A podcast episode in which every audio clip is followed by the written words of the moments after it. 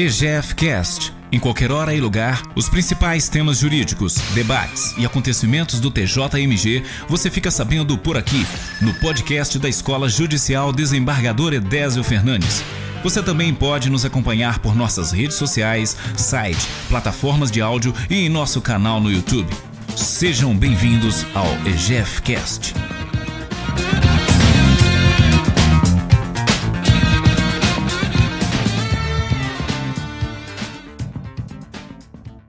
Boa tarde a todos os participantes. Um especial boa tarde para o professor Fred Didier, que temos aqui como amigo, sempre presente às nossas atividades de forma solista e prestativa. Hoje, o professor Fred Didier inicia um ciclo de atividades do Centro de Estudos Jurídicos Juiz Ronaldo Cunha Campos, que é dirigido pelo professor José Marcos, e que hoje oficialmente inicia as suas atividades no centro. É, está aqui presente a longa-manos da escola, nas pessoas da, da desembargadora Maria Ângela Meia Faleiros, Faleiros, superintendente de junta, o desembargador Moacir Lobato, membro do comitê técnico, e o doutor Murilo Silva Abreu, que é o juiz auxiliar. E, antecipando meus agradecimentos, eu passo a palavra para o desembargador Zé Marcos, que é quem vai dirigir esses trabalhos. Muito obrigado, professor Didier, e com a palavra o desembargador José Marco. Muito obrigado, caríssimo desembargador Tiago Pinto, segundo vice-presidente do nosso Tribunal de Justiça de Minas Gerais. Minha satisfação por recebermos, mais uma vez, o grande processualista, grande conferencista e professor Fred Didier Júnior, como tenho o hábito de proclamar uma das glórias do processo civil brasileiro, o legítimo sucessor do professor José Joaquim Calmon de Passos, seu discípulo e celebrado amigo por uma convivência fraternal que nutriram até pouco tempo atrás, quando o grande mestre baiano nos deixou. Sem tanta necessidade por ser pessoa conhecida de todos, vou apontar alguns dos títulos do professor Fred Didier Júnior, advogado. O primeiro deles, isto é a base de tudo e tanto pode ser ponto de partida quanto ponto de chegada, uma profissão maiúscula. Mestre em Direito Processual pela Universidade Federal da Bahia, doutor em Direito Processual pela Pontifícia Universidade Católica de São Paulo, pós-doutor pela Universidade de Lisboa, professor associado, praticamente titular de processo civil da Universidade Federal da Bahia. Livre docente pelo Largo de São Francisco de São Paulo. Devo registrar que o último número da revista de processo traz uma resenha sobre uma das suas excelentes obras, que é exatamente a sua tese de livre docente sobre a teoria geral do processo. E não posso deixar de referir que a cultura do grande professor transcende ao direito. É ele, membro da Academia de Letras da Bahia, ocupante da cadeira número 31. Eu não pretendo me estender mais, o tempo é de Sua Excelência, o professor Fred Didier, a quem eu estendo com muita honra a palavra para a sua exposição. Boa tarde, boa tarde a todos, boa tarde a todas.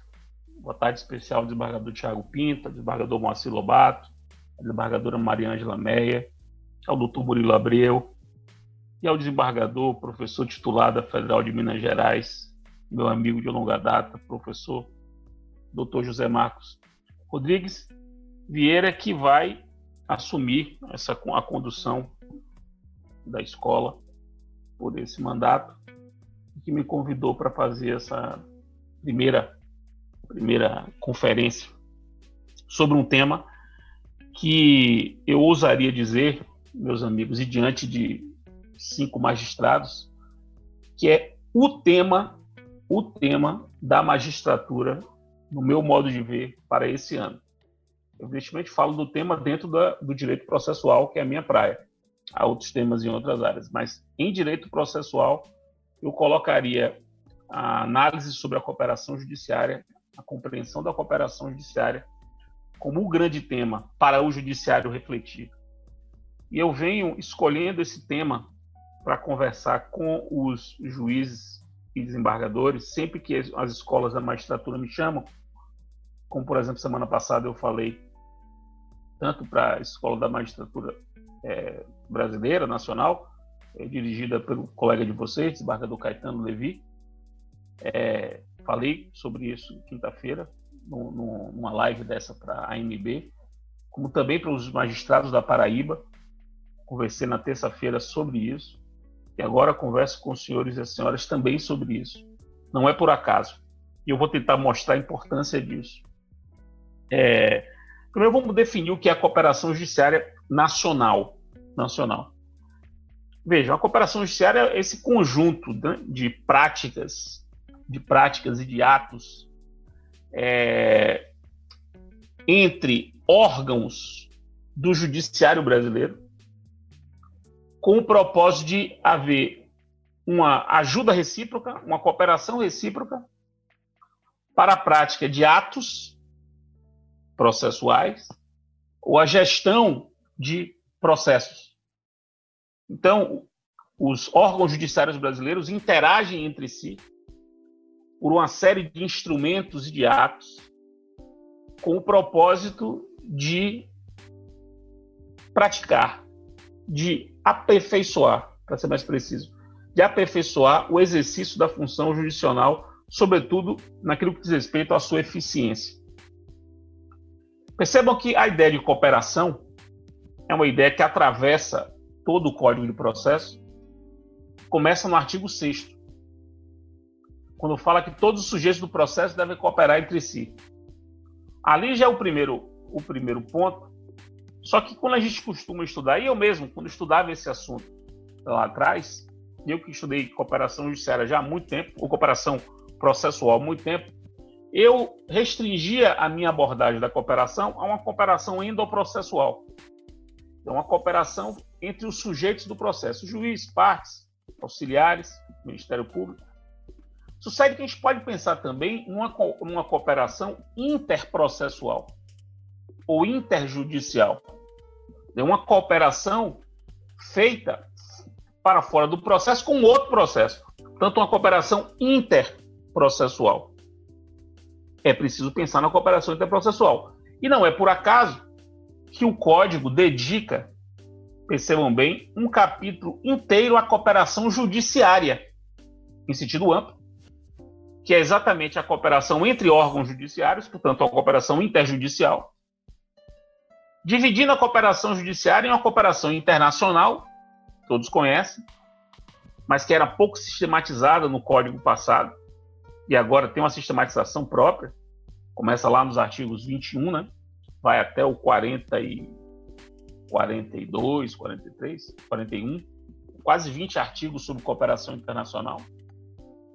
E nos artigos 67 a 69, o código cria um capítulo novo, sem paralelo com o código passado, que é o capítulo da cooperação judiciária nacional. E é esse pedaço do código que fala de cooperação, fala de cooperação interjudicial e se preocupa com a cooperação interjudicial no plano nacional, portanto interna. Capítulo esse que não tem paralelo no código de é, 73, é esse o objeto da minha exposição. E eu já quis inserir o assunto dentro de um contexto maior da cooperação para mostrar apenas que a ideia de cooperação é uma ideia que atravessa o, o CPC em diversos momentos, inclusive no que diz respeito às, às relações entre órgãos judiciários. Pois bem, é, evidentemente, no Código de 73, havia regras sobre cooperação judiciária. Havia. Cooperação judiciária não é uma invenção do Código de 2015. A cooperação judiciária desde de tempos imemoriais. Imemoriais. A questão é que o Código 73 ele regulava a cooperação judiciária de modo muito diferente do Código Novo. A começar pelo fato de que o Código de 73 sequer sistematizava o assunto. Não dedicava ao assunto nenhum tipo de realce, nenhum tipo de destaque. Cooperação judiciária era um assunto que nem no sumário do código entrava. Se você procurasse o sumário do CPC 73, você não encontrar referência à cooperação judiciária. A cooperação judiciária era tratada num contexto da disciplina das cartas. Você tinha, como tem, temos no código hoje, e tinha no código passado, uma disciplina das cartas. A carta precatória, a carta de ordem e a carta rogatória. O código passado misturava. O que é que esse código fez? Ele, esse código jogou a carta rogatória para o capítulo adequado da cooperação internacional e na cooperação nacional manteve referência à carta rogatória, desculpa, à carta precatória, à carta de ordem e também referência à carta arbitral, a carta arbitral para a relação com o, com o juízo arbitral. Mas o que, que o Código de 73 fazia em relação às cartas? E era as, as cartas eram quase, eram praticamente o, o, o símbolo da cooperação judiciária. A cooperação judiciária nacional se viabilizava pelas cartas, precatória e de ordem, basicamente, já que a rogatória era internacional. Então, como é que era o modelo do código passado? Dizer, além de o código não prever um, um, um capítulo sobre o assunto, o código regulava as cartas da seguinte maneira. Ou, desculpa, regulava a cooperação judiciária da seguinte maneira. Percebam bem. O código previa do, dois tipos de cooperação judiciária. Isso o Código 73. Depois eu trago para o novo para que vocês percebam as diferenças. O Código 73 previa dois tipos de cooperação judiciária. A cooperação por solicitação, um juízo pedia ao outro, solicitava ao outro cooperação, que se, é, cooperação essa que se viabilizava pela carta precatória. E você tem um, tinha um segundo tipo de cooperação, que é a cooperação por delegação. Cooperação por delegação. Que é a cooperação feita entre tribunal e juiz a ele vinculado. Tanto há, há uma hierarquia aí. Então, numa imagem, a gente podia dizer que a cooperação por solicitação é uma cooperação horizontalizada e a cooperação por delegação seria uma cooperação é, verticalizada. E essas, esses dois tipos de cooperação se viabilizavam cada um pelas respectivas, pelos respectivos instrumentos. A carta precatória e a carta de ordem, como todos sabem. não preciso explicar o que é isso, todo mundo sabe o que é isso. Percebam, no entanto, o seguinte: Percebam que os tipos de cooperação eram dois: solicitação e delegação. Os instrumentos da cooperação, tanto os meios que viabilizavam a cooperação, também eram dois, um para cada tipo. Então você tinha a carta precatória para a solicitação, a carta de ordem para a delegação. E você tem, você tinha os atos de cooperação, que eram atos basicamente de comunicação, instrução e execução. Percebam, os senhores e as senhoras, como as cartas precatórias e as cartas de ordem, baseadas no Código 73, elas basicamente serviam para práticas de atos de comunicação, práticas de atos de instrução e práticas de atos de execução. Por solicitação ou por delegação. Por solicitação ou por delegação. Então você tinha um sistema que era um sistema mais fechado, mais fechado, porque era um sistema com instrumentos é, típicos, essas duas, as duas cartas, para a prática de alguns atos e naqueles dois modelos de cooperação, naqueles dois tipos de cooperação.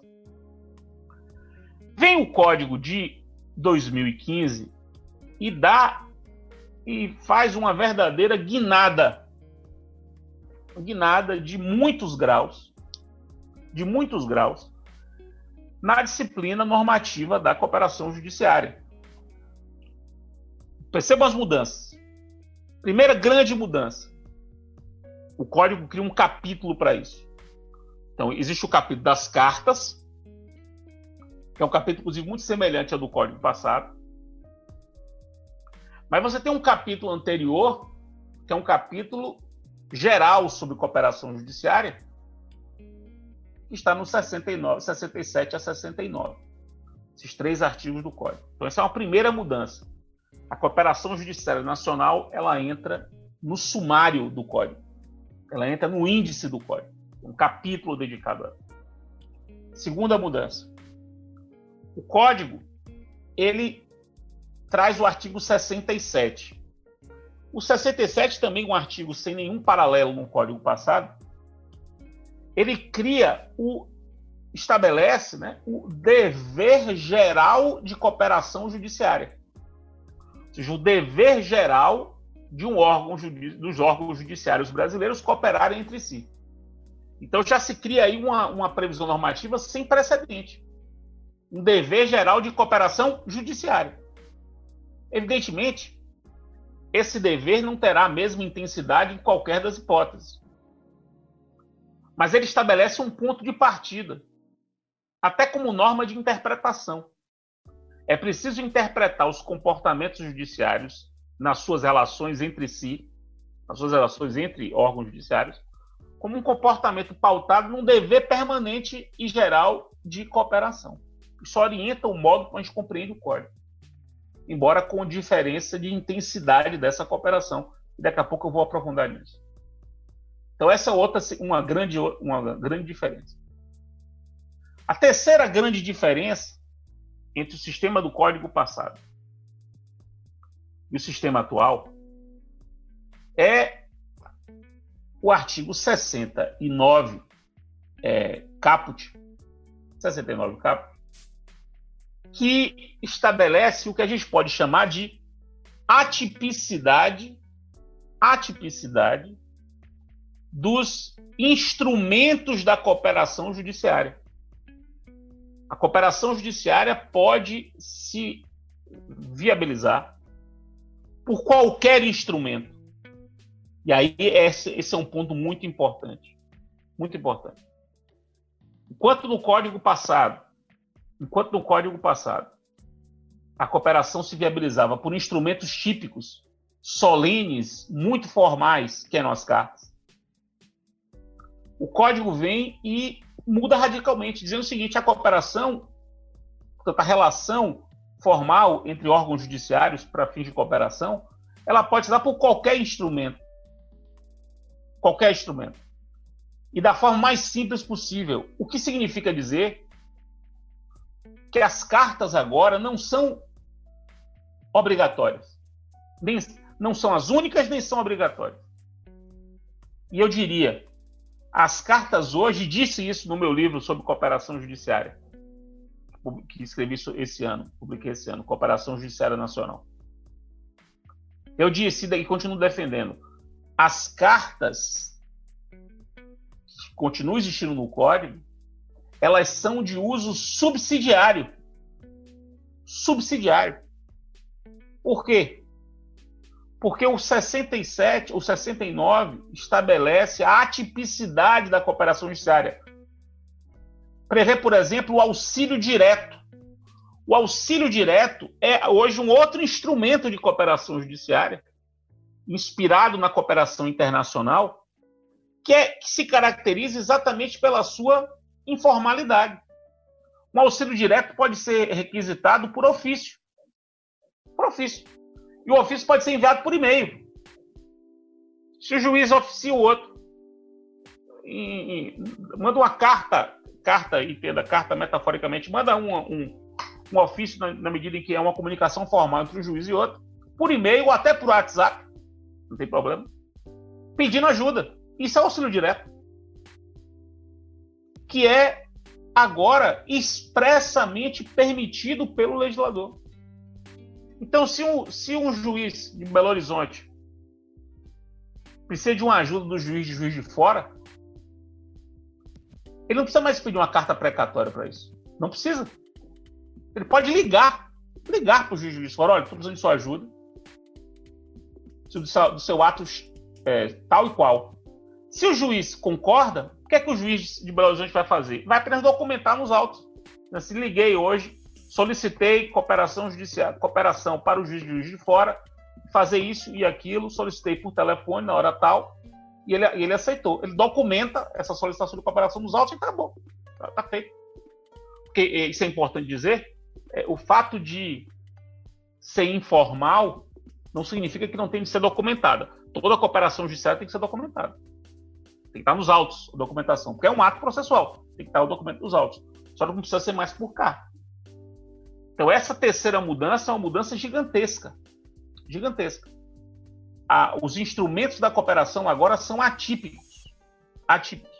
O código, além de manter os típicos clássicos, carta de, de ordem e carta precatória, o código trouxe um modelo, um instrumento típico novo, que é o auxílio direto, e disse que mesmo assim isso são só exemplos, são só é, é, alternativas, mas você pode simplesmente criar um instrumento atípico que pode ser, como eu disse, WhatsApp, telefone, desde que depois você documente tudo.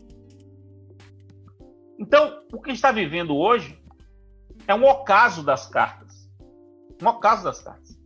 E veja que isso vale também para a delegação. Não há sentido mais em, no uso das cartas. Isso, olha só, isso é muito importante.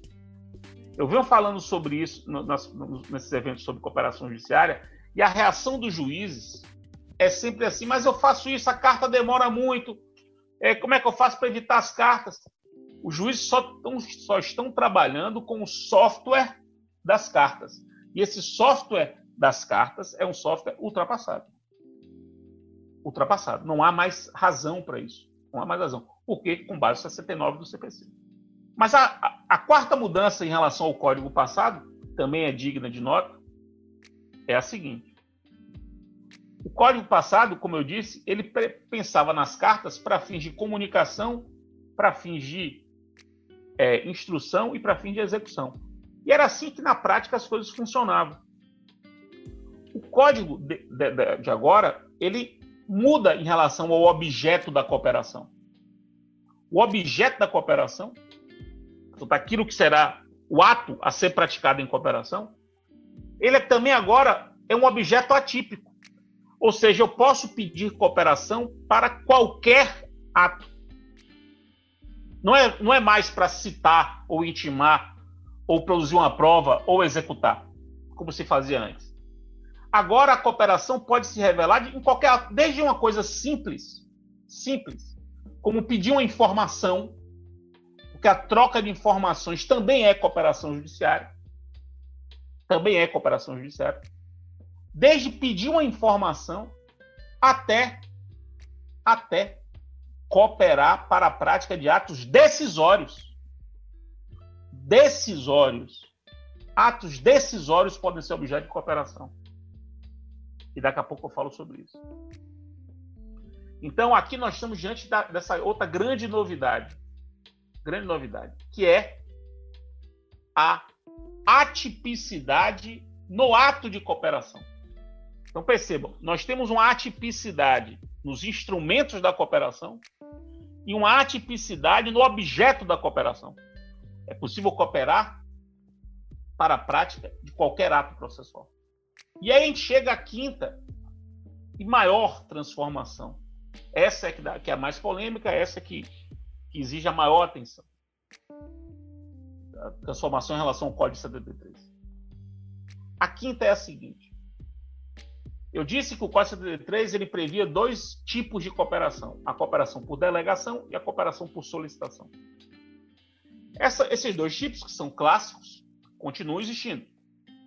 Só que o código traz um terceiro tipo de cooperação. É esse que eu gostaria da atenção dos senhores.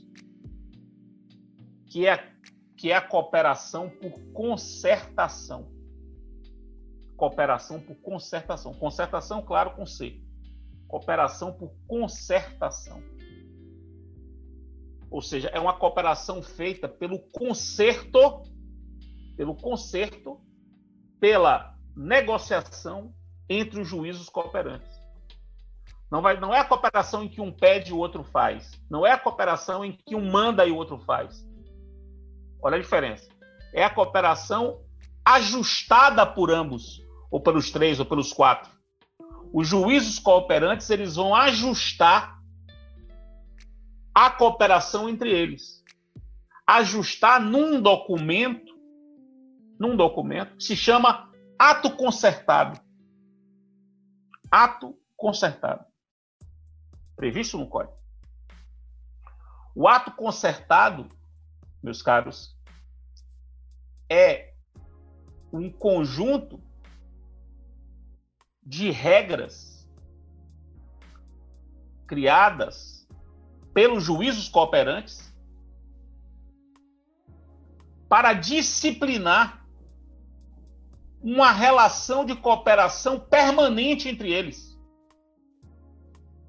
Porque pode haver a necessidade de uma cooperação permanente, não episódica. Ah, ouça a testemunha e tchau. Uma cooperação permanente entre juízes cooperantes pode se impor. Quando eu falo permanente, não é para sempre, é por um tempo. Por um tempo. Pode ser que haja necessidade, muitas vezes há, de estabelecer uma disciplina cujas regras serão criadas pelos juízes cooperantes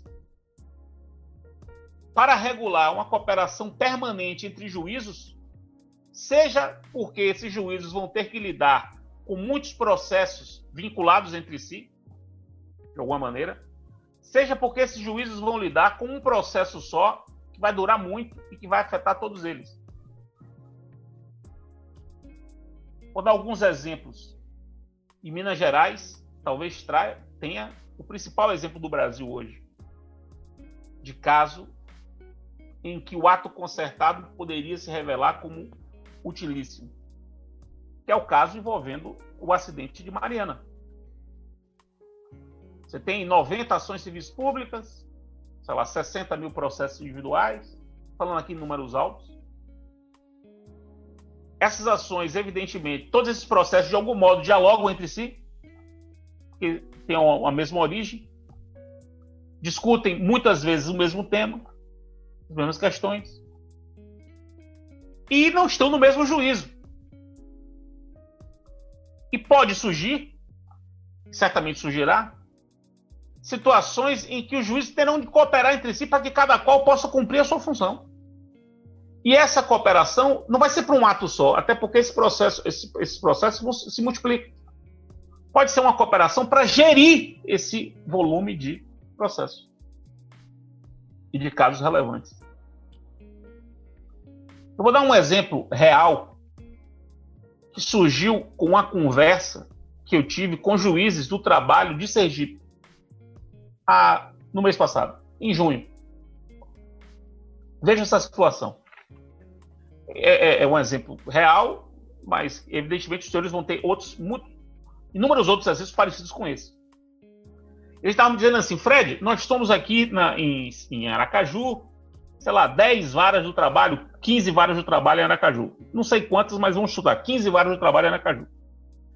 Acontece de uma empresa fazer um determinado, uma determinada bobagem e isso gerar 400 reclamações trabalhistas envolvendo essa mesma bobagem que essa mesma empresa fez. Essas 400 reclamações trabalhistas vão se dividir entre a gente aqui. Cada um vai pegar 10, cada um vai pegar, pegar 15 ações dessas. Discutindo a mesma coisa, só que cada uma por um reclamante. O que, é que acontece muito aqui? A testemunha que os reclamantes indicam é a mesma. Todos os 400 reclamantes indicam a mesma testemunha. E essa testemunha fica praticamente um mês dispensada do trabalho só fazendo depoimento na justiça do trabalho. Ela chega lá de manhã e fica ao longo do dia depondo nos, dos diversos processos, nas diversas varas, o mesmo depoimento. Quer dizer, depoimento sobre o mesmo fato. O depoimento muda porque as perguntas são diferentes. Mas o depoimento sobre o mesmo fato. Eles me perguntaram, Fred, eu posso resolver isso por cooperação judiciária? Claro. O que, é que os juízos da, da, da vara, das varas trabalhistas vão poder fazer em relação a isso? Eles podem fazer um ato concertado, um ato concertado, para determinar a produção de um testemunho único um testemunho único. Não é prova emprestada. Não é prova emprestada. É prova comum. Prova comum. Prova produzida por todos uma única vez. Marca a colheita da prova, por exemplo, para o auditório do fórum. A testemunha vai lá, os oito, os dez juízes vão lá nesse dia, pode até participar também por, por videoconferência como essa. Cada um faz as suas perguntas, ouve as testemunhas. Evidentemente, isso vai fazer com que as perguntas não se repitam. Só, muito provavelmente os juízes vão se organizar, cada um vai fazer uma pergunta, pergunta diferente da outra.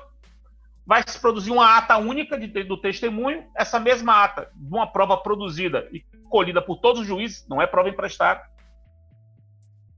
vai por todos os processos.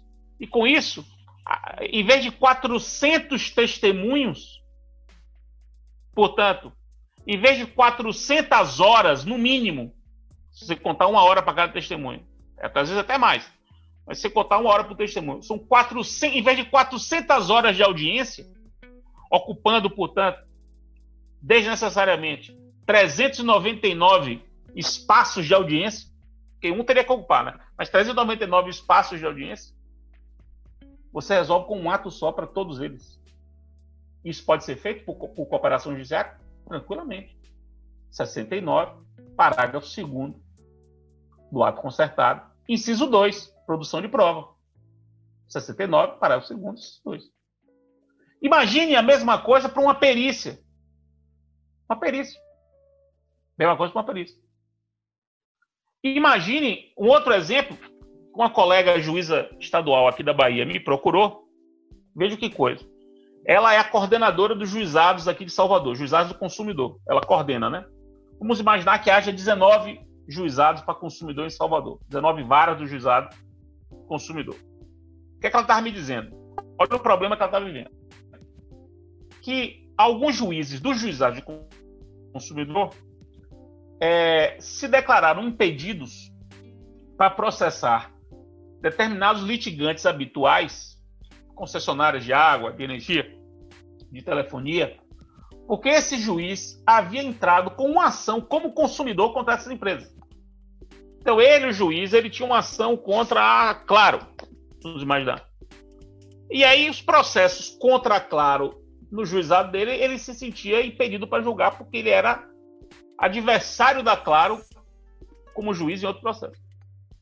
E é litigante habitual em consumidor, o que significava que todos os processos da Claro não iriam para ele, outros juízes ficavam sobrecarregados. Se tivesse dois ou três ou quatro juízes com ações contra a Claro, imagina o problema que seria. Isso estava acontecendo com os mais diversos juízes, os mais diversos tipos de litigante habitual. Ela me perguntou se podia resolver isso de baixo para cima, de cima para baixo, com uma ordem, um ato do tribunal. Muito melhor você resolver isso por cooperação judiciária. Os 19, as 19 varas do juizado, elas consertam, com base no 69, parágrafo 2 como se dará a redistribuição dos processos nos casos em que houver impedimento envolvendo o litigante habitual. Então, há uma, um, sistema de compensação pode ser construído por ato consertado. Artigo 69, parágrafo 2 69, parágrafo 2 Agora vejam, você, eu no início da minha exposição, eu disse que, início no meio da minha exposição, eu falei que uma das novidades do Código de 2015 era o fato de o Código permitir cooperação por qualquer ato, inclusive decisório. Inclusive decisório. Que assusta muitas pessoas. Né? Mas como é que eu vou acertar para mudar a competência decisória? Vamos lá. O 69, parágrafo 2 69, parágrafo 2 inciso é, 7 ou 8, deixa eu ver se eu tenho um código aqui, inciso 7, 8, toda vez eu me confundo no inciso, ele traz as hipóteses de objeto, é o inciso 7, 6, é o inciso 6. O inciso 6 do parágrafo 2 69 traz uma das hipóteses de, de objeto do ato consertado. E essa hipótese é a centralização de processos repetitivos. Centralização de processos repetitivos. Ou seja, por ato concertado, é possível estabelecer a centralização de processos repetitivos. Nota o que é isso. É o código dizendo que processos repetitivos podem ser centralizados, e evidentemente, centralizar significa ficar em um único juízo, isso é centralizar, por ato concertado. Não é por determinação judicial, ou desculpe, não é por determinação legal, é um conserto entre os juízos que percebem que determinados processos repetitivos podem ficar centralizados em um único juízo. E a centralização, percebam bem, não é necessariamente uma centralização para decisão do pedido. Pode ser uma centralização para a produção de uma prova. Você centraliza e diz assim: essa prova aqui vai ser produzida por aquele juiz ali. E essa prova vai ser comum para todo mundo. Só que em vez de a gente participar da produção da prova, como aquele outro exemplo que eu dei, que é todos participando do mesmo ato, é possível deliberar o seguinte, que a prova vai ser produzida uma única vez perante aquele juízo, o juízo X, objeto que vai ser decidido pela, pelo ato consertado. Você pode centralizar para produzir prova. Você pode centralizar para a prática de um ato específico, por exemplo, na, na execução é muito importante, você centraliza num, num determinado juízo para fazer a expropriação de um bem com múltiplas penhoras. O bem foi penhorado por 30 credores em, em concurso individual, não é falência. É, penhorado em concurso individual por 30 credores. Isso é sempre um problema. Onde é que vai ser feita a expropriação? O código não estabelece. Aí é uma dúvida: é o primeiro que penhorou? É, é ele é que vai ser o pré-evento para expropriar? Mas às vezes o, o, o lugar onde o outro está é melhor para fins de expropriação porque rende mais, o outro tem mais expertise para isso, tem mais condições para isso. É sempre um problema de saber onde é que vai expropriar quando há múltiplas penhoras. Agora você pode estabelecer quem vai expropriar por concertação, centralizando, centralizando a prática do ato expropriatório. Por quê? Por que, que esses processos são repetitivos? Porque são processos que diz, que, que, em que a penhora foi, recaiu sobre o mesmo bem. O conceito de processo repetitivo aí não é o mesmo conceito de demandas repetitivas o IRDR. Não é isso. Não é isso. Processos repetitivos aqui é processo em que há repetição. Pode até ser mesmo questão de repetição de fato. Veja o que aconteceu, e aí o TJ de Minas também é um bom exemplo. No caso de Mariana, o TJ de Minas julgou um IRDR envolvendo a fixação do dano moral, o, o dano da água. O dano, de, o dano da água. Perceba que ali, é, e esse caso de Minas é um precedente, assim, é um, um julgado que eu reputo muito importante, muito importante, historicamente, juntamente com o de Minas Gerais também, que, é, desculpe, de, do Espírito Santo, que também foi nessa linha, mas, salvo engano, o do Espírito Santo não foi o TJ do Espírito Santo que decidiu. O, de, o de Minas foi o TJ de Minas que decidiu. É, e por que, que é muito importante? Porque se a gente for fazer uma interpretação literal do CPC, literal, em termos de RDR, talvez não coubesse esse RDR. Talvez não coubesse, numa literalidade. Só que o TJ de Minas, ele percebeu a necessidade de dar uma nova compreensão a isso. Dizendo o seguinte, olha, os, os casos são casos repetitivos, os problemas são problemas, é um problema típico, pessoas ficaram sem acesso à água por três a cinco dias, mais ou menos assim. Vou fixar um valor, que é um valor que vai indenizar praticamente todas as pessoas, por menor ou por maior que seja o seu dano, fixou um valor que abrangia, sei lá, 20 vezes, 30 vezes o que o cara pagava por mês de água. E, e resolveu o problema. Resolveu o problema. Numa interpretação que eu reputo criativa e interessante das hipóteses de RDR. Inclusive, já disse isso por escrito um parecer que fiz a respeito do assunto, eu disse isso. É uma interpretação criativa e interessante do TJ Minas sobre o caminho do RDR. Pois bem, esse tipo de caso, que é uma, esse tipo de caso que gerou processos repetitivos por dano da água, poderia ser objeto de um ato consertado para centralizar a definição do valor ou do, do, do, do tipo de, de, indenização por um dos juízos em que os processos se repetiam. Em vez, o IRDR foi uma opção? Foi. Mas a centralização de processos repetitivos, que também abrange a possibilidade de processos repetitivos por questão de fato comum, questão de fato comum, não só da questão de direito comum, a centralização, de, a centralização de processos repetitivos poderia ser um outro, uma outra forma de se chegar a uma solução parecida. Parecida. E notem um outro ponto interessante. A gente sabe que. Ah, eu, eu não disse isso, mas vou dizer. A cooperação judiciária pode se dar entre justiças diferentes. A cooperação judiciária pode se dar entre justiça federal, justiça estadual, justiça eleitoral, justiça do trabalho. É, é, ela, ela é transjudicial. O parágrafo 3 do 69, inclusive, é expresso nesse sentido. Expresso nesse sentido, no sentido de que pode haver uma cooperação trans, transjudicial, transjustiça, né? interjustiça. E por que eu estou dizendo isso? Porque percebam o seguinte: ó, todo mundo sabe que as justiças, as justiças, elas se notabilizam para julgar determinadas matérias específicas. Em uma, em numa linguagem mais simplista. Questões trabalhistas do trabalho, questões federais do federal, questões que não se encaixam em outra justiça, justiça estadual. É mais ou menos assim que as coisas funcionam. Mas percebam que essa competência pela matéria é uma competência para julgar pedidos. Só para julgar pedidos. Não existe restrição quanto à matéria para examinar questões incidentais. Questões incidentais podem ser examinadas por qualquer juiz em qualquer lugar, sempre, sem, sem problema de competência. A única questão incidental que tem um problema de competência é a inconstitucionalidade do ato normativo em tribunal, porque essa é uma questão que só o órgão especial ou o pleno pode decidir, por uma previsão constitucional, artigo 97 da Constituição. Tirando isso, as questões incidentais podem ser examinadas por qualquer juiz em qualquer justiça. Exemplo: é, quem julga pedidos de família é o juiz estadual.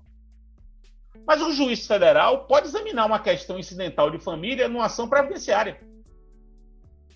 A questão incidental de família vai ser examinada pelo juiz federal incidentalmente numa ação previdenciária. Ele não poderia julgar aquela questão como questão principal, mas como questão incidental ele pode decidir. E por que isso é importante? Como não há problema de competência para o exame de questão incidental, é possível que juízes de, de justiças diversas, justiça diversa, consertem no sentido de estabelecer que um deles vai decidir uma questão incidental comum. Uma questão incidental comum a diversos juízes de justiças distintas é possível consertar para que um decida. Exemplo, agora lá em Alagoas, agora lá em Alagoas, está tendo um problema relacionado a um afundamento do solo de bairros de Maceió. Bairros de Maceió estão afundando. Ou afundaram, pararam de afundar, afundaram. Isso gerou, a necess... Isso gerou cinco ou seis ações civis públicas em três justiças diferentes: Justiça do Trabalho, Justiça Estadual, Justiça Federal. Perceba, três ações civis públicas envolvendo o mesmo fato em três justiças diferentes.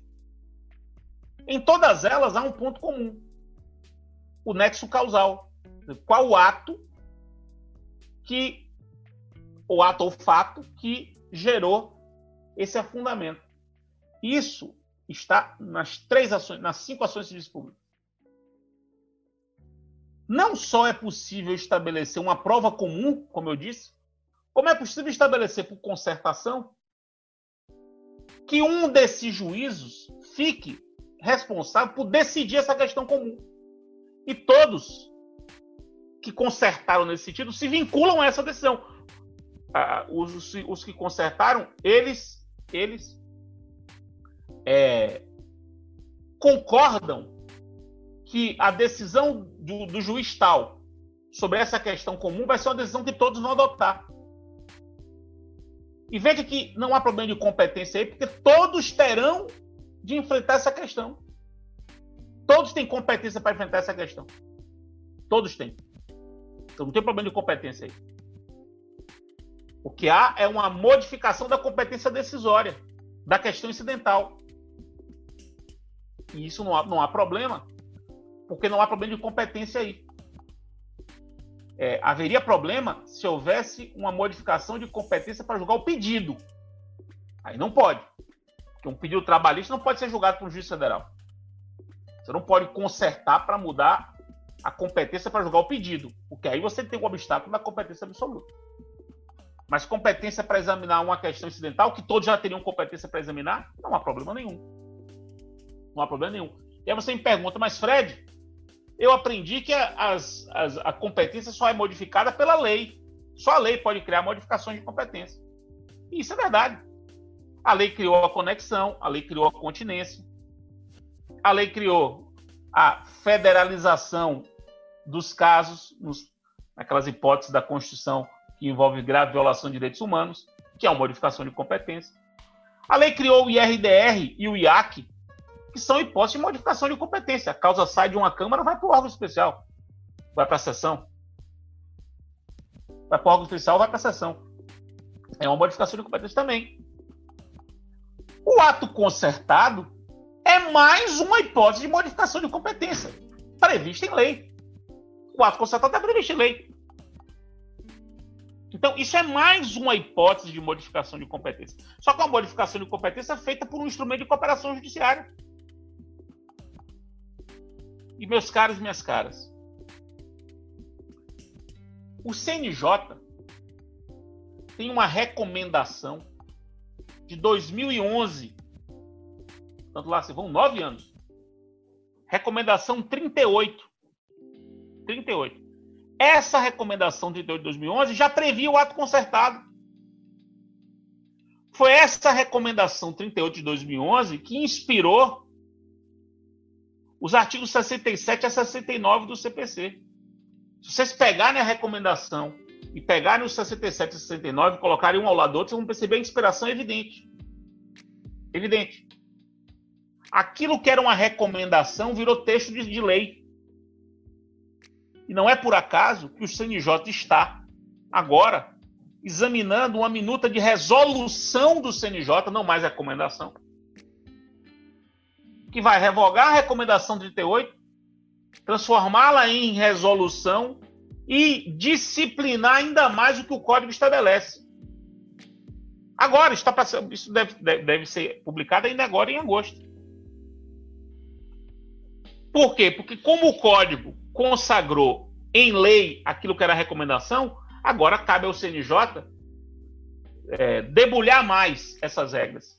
E está vindo por aí essa, essa resolução que, que vai é, meio que, que, tornar o assunto ainda mais inevitável, uma resolução longa, longa, o que disciplina da, do jeito que eu estou dizendo aqui para vocês, dá, se vocês pegarem aí esse 67 parágrafo 2 vocês vão ver que ele tem sete incisos, né? Tem sete incisos de exemplos, exemplos. A resolução vem com quase 20 incisos de exemplos. Só para tornar ainda mais claro, a resolução, a resolução vem até com modelos, modelo de ato concertado, modelo de solicitação de cooperação de auxílio direto, modelo de ato conjunto. Tá? No anexo da resolução virão modelos para facilitar a compreensão.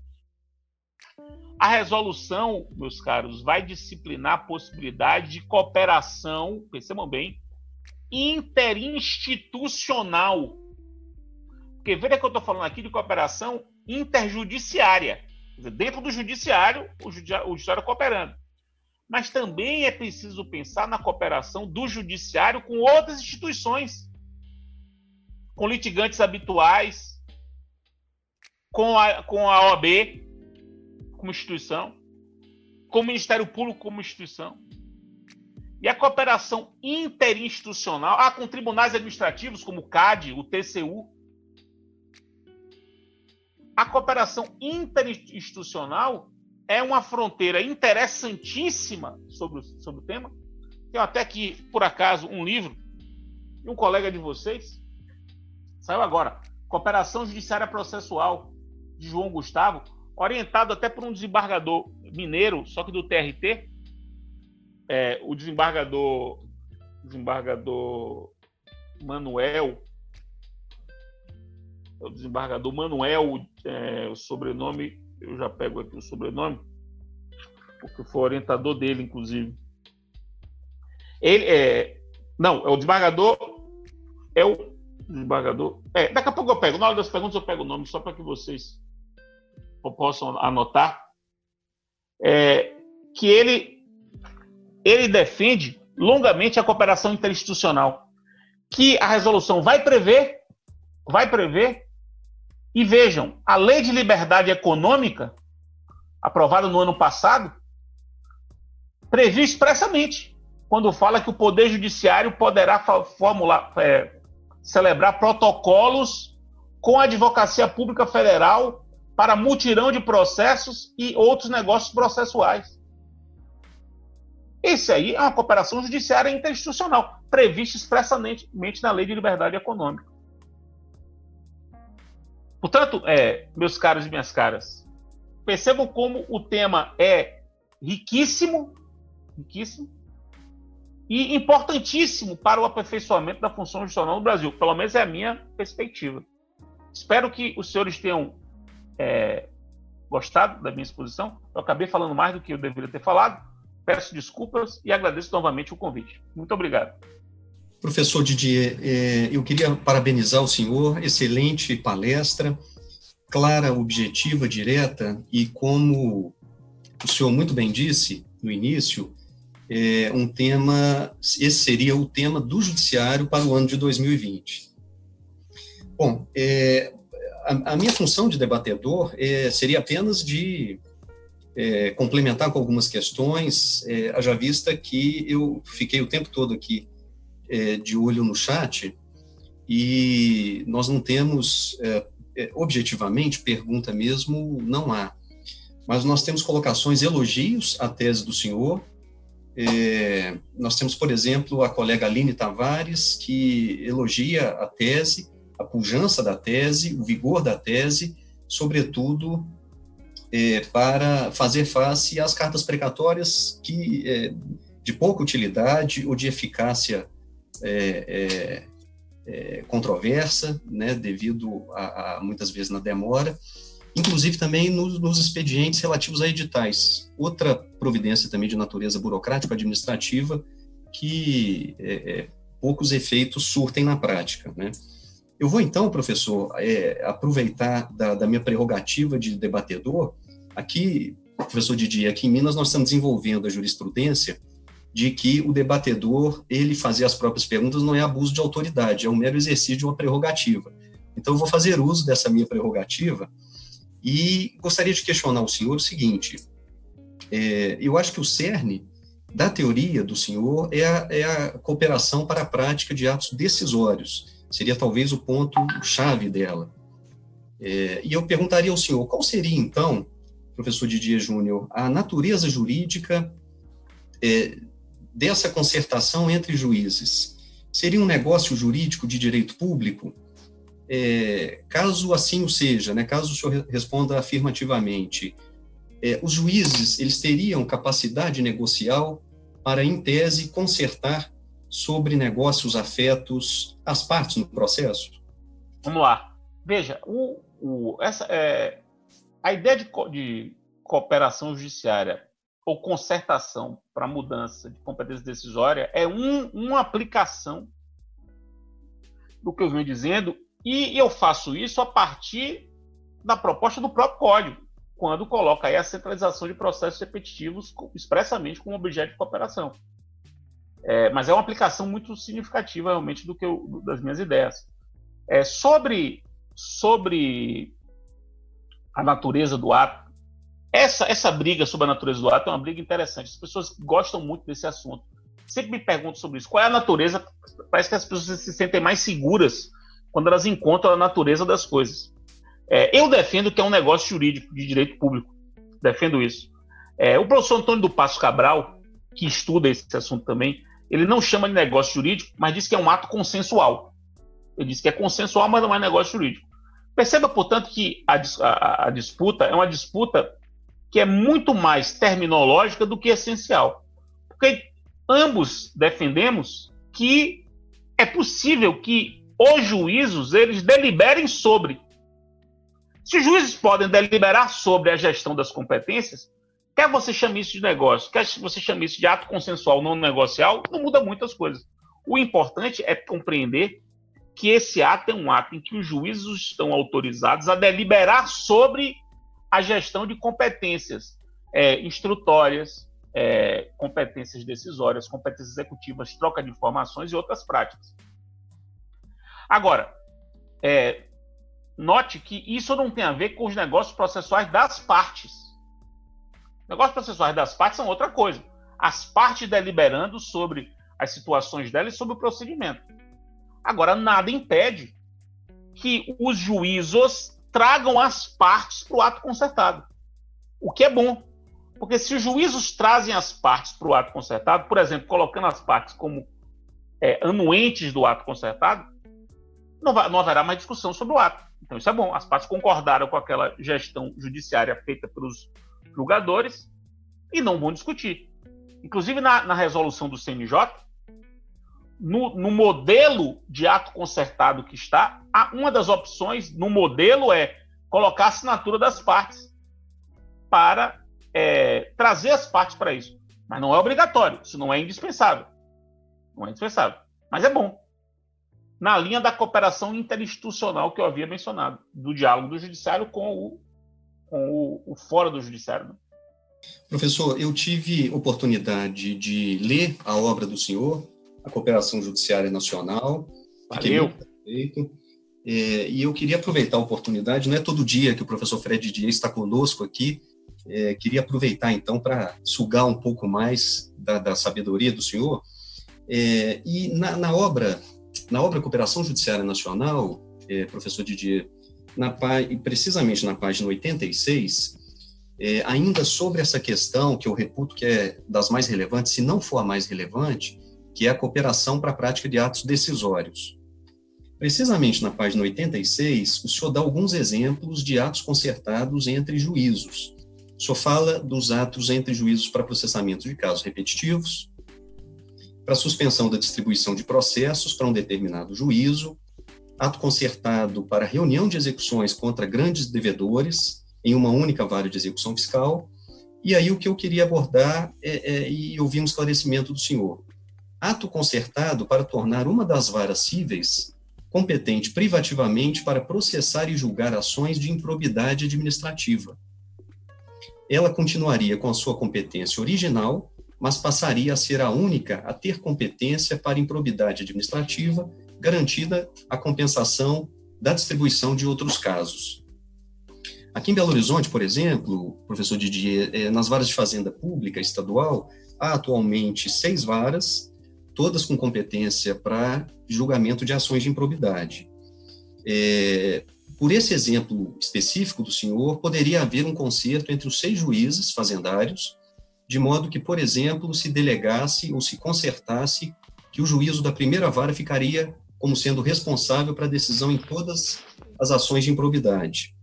Isso não poderia gerar é, questionamento. Vamos supor que esse juízo da primeira vara seja um juízo que a gente diz na prática, mão pesada. Não poderia, em termos de julgamento de ações de improbidade, não poderia gerar reclamações por parte dos advogados, dos réus nessas ações, ou por outra, se fosse um juízo considerado, entre aspas, né, no nosso dia a dia forense, um juiz mão leve, não poderia, por outro lado, gerar reclamação de, por exemplo, do Ministério Público, né, autor, na maior parte das vezes, dessas ações. E aí, só para finalizar, é, o, o, eventuais críticos da teoria do senhor é, não poderiam considerar isso um ato de ativismo processual e um ativismo é, tá na ordem do dia, né? Todo dia que nós abrimos hoje os jornais, a mídia, praticamente não há um dia em que não se fale em ativismo judicial. Não seria isso uma hipótese ou não daria aso à, à crítica de, de se tratar de uma hipótese de ativismo processual?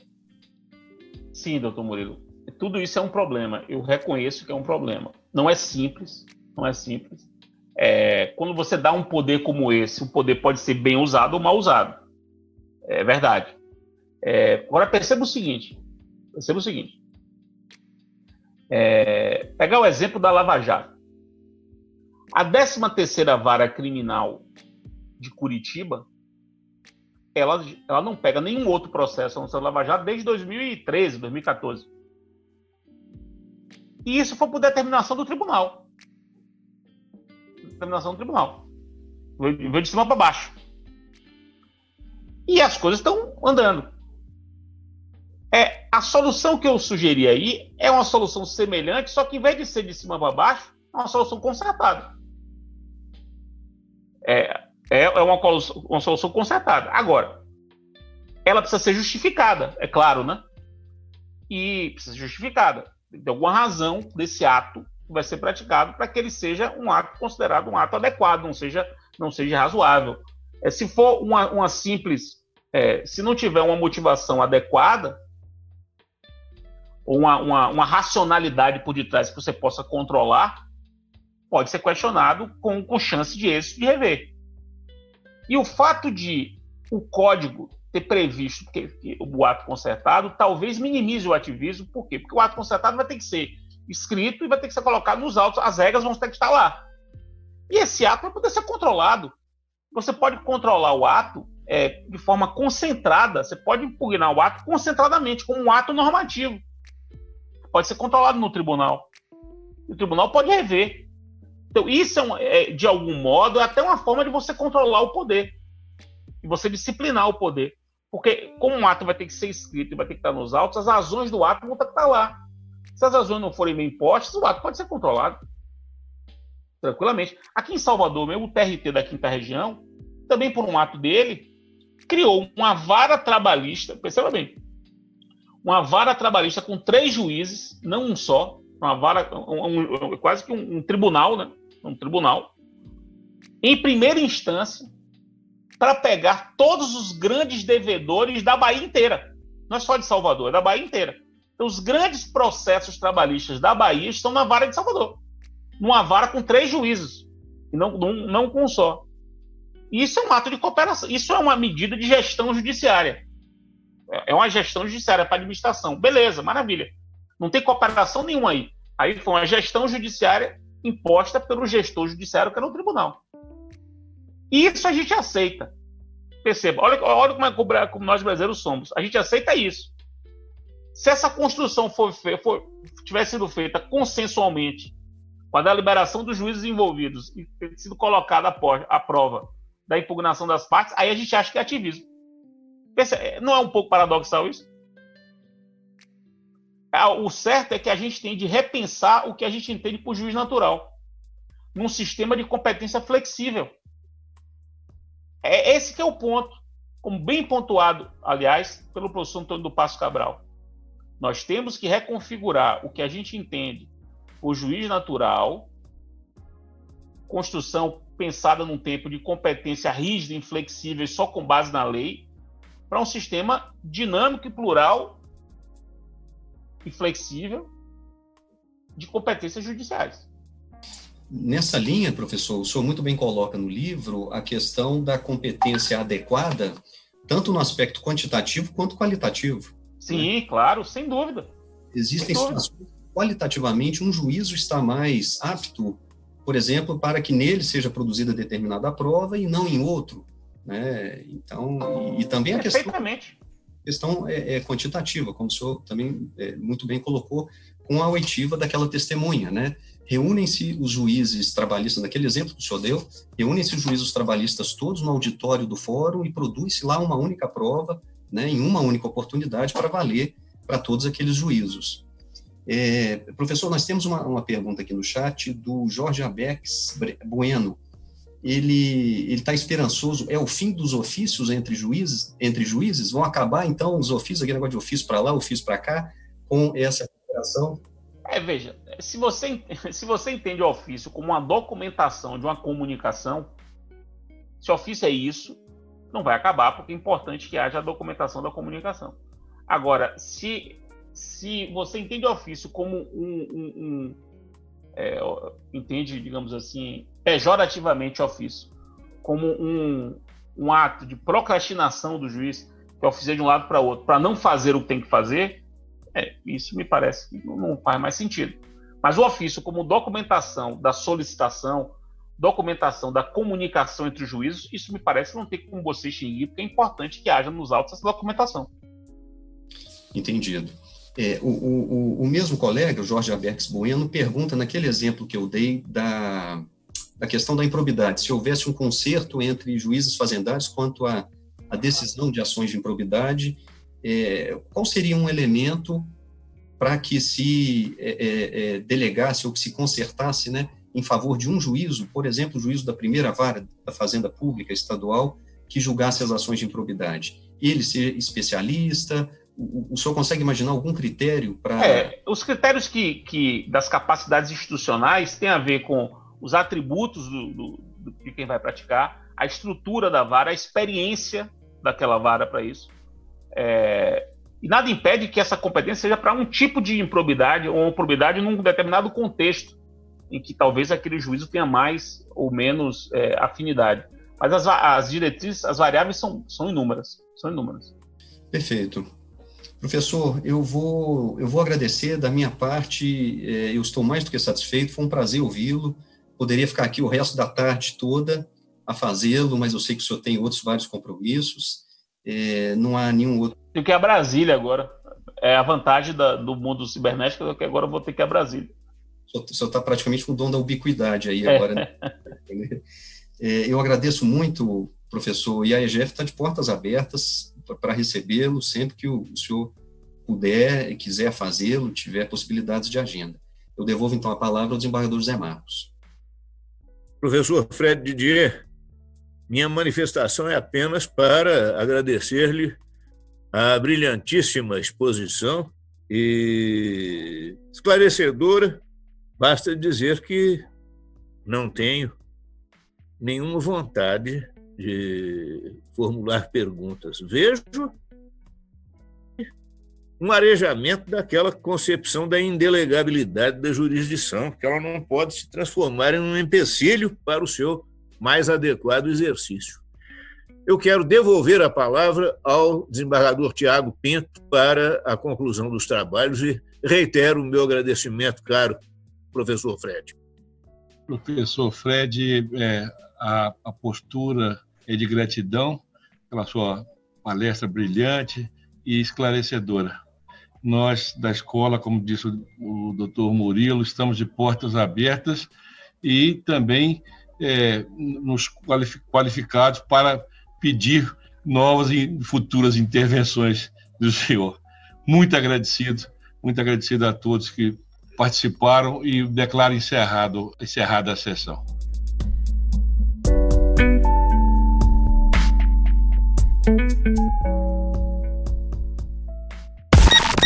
Você ouviu EGF Cast.